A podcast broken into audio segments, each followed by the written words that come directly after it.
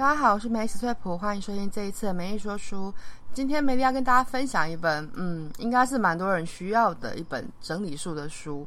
呃，它的路线并不是断舍离或是怦然心动之类的，因为这个作者本身呢，他们全家都有收集癖。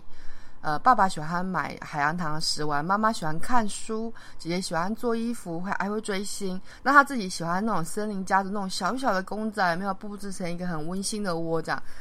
只要是喜欢这种小东西的，你要不堆积起来是一件很困难的事情诶。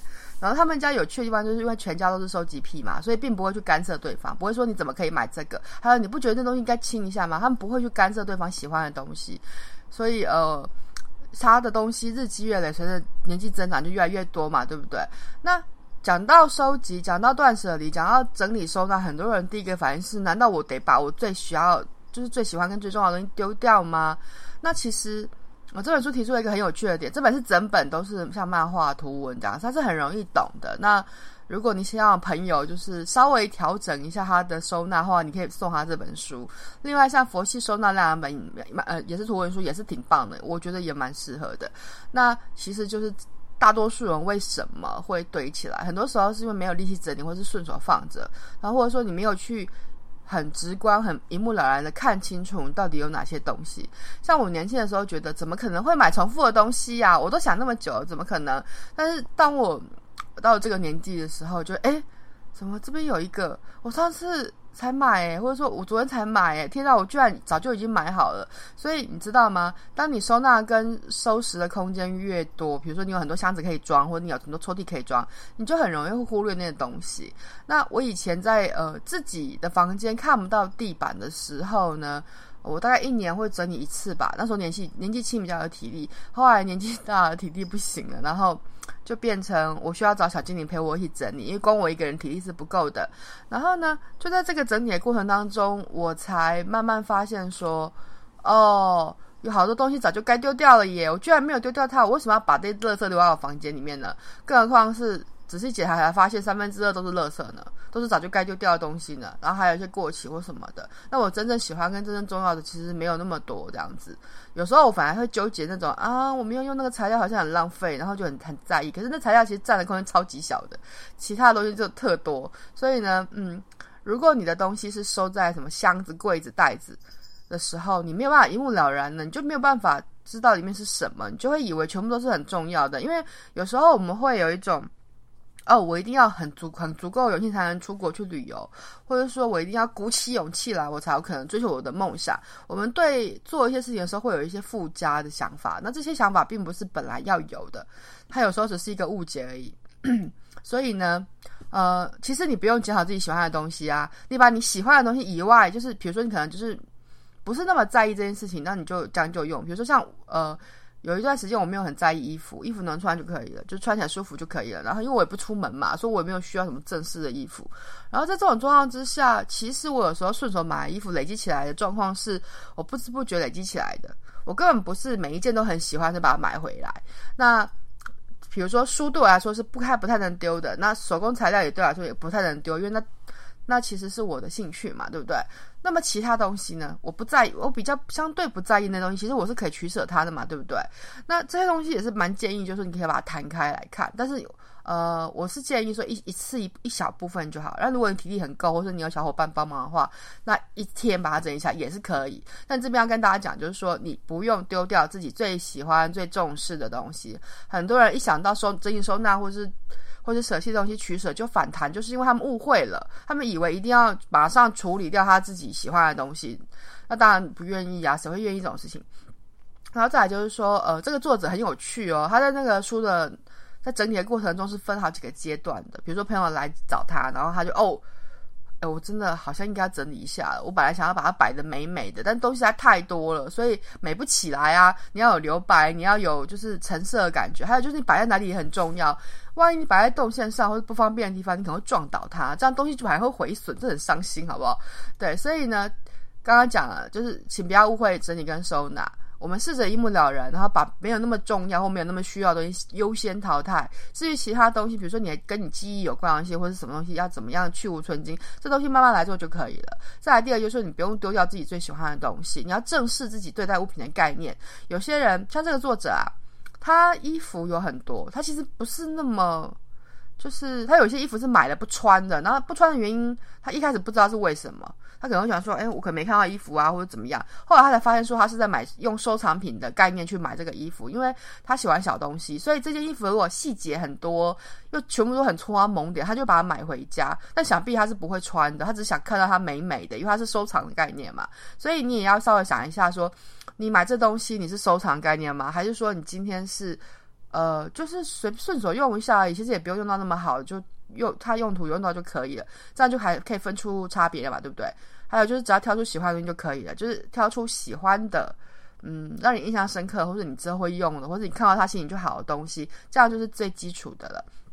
我上次看那个山下英子的断舍离节目啊，因为他最近在挖苦挖苦台的就八十三台，他有播嘛，每个礼拜会有一集。然后上次就有讲到这种类似的东西，我就觉得很有趣，就是还蛮有收获的。那另外就是说，假设你有很多衣服你丢不掉，你觉得这衣服，因为呃，对啦，女生的衣柜总是永远少一件衣服嘛，对不对？然后我不知道大家有没有发现啊，有时候我们出门啊。选衣服的方式跟我们买衣服的概念是不一样的。比如说，我出门的时候，如果我要去一个比较远的地方，我要评估到我的体力跟我行走的方便，我就会选某一些衣服。很奇怪，我平常在家不穿这些衣服的，或者说不会特别穿它。然后呢，总是有些衣服是你怎么样都穿不到它的，怎么轮都轮不到。那因为大家现在是网拍买衣服比较多，更何况我是超级大的尺码，就是女生我要穿到最大的尺码，然后。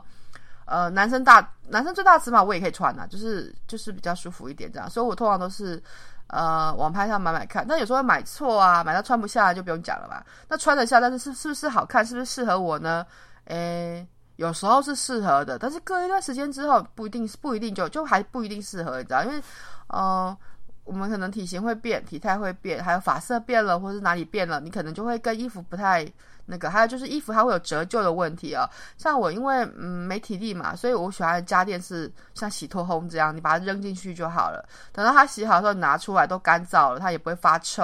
要不然我以前呢、嗯、高中大学是在外面住啊，然后大家不是用就是共用那个洗衣机跟就是洗脱衣机嘛，然后。你如果来不及晾衣服，就会臭掉，你就要再洗第二次、第三次，然后这很崩溃。所以呢，呵呵，衣服有可能会折旧。我刚刚讲这个是因为呃，洗脱烘相相对比较伤衣服，有些衣服是不能烘的嘛。那我是不管啦，我尽可能挑可以烘的，就是扔进去一次解决就好了。所以比我一直很小心的怎么样怎么样来的轻松。那。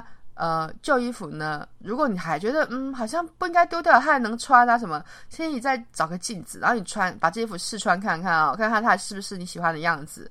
那这这一篇里面他还讲到他喜欢的书，就他有些书觉得丢不掉嘛，还有一些小说或者什么，他想说我应该还会再看吧，我很喜欢呢、当初当时很喜欢。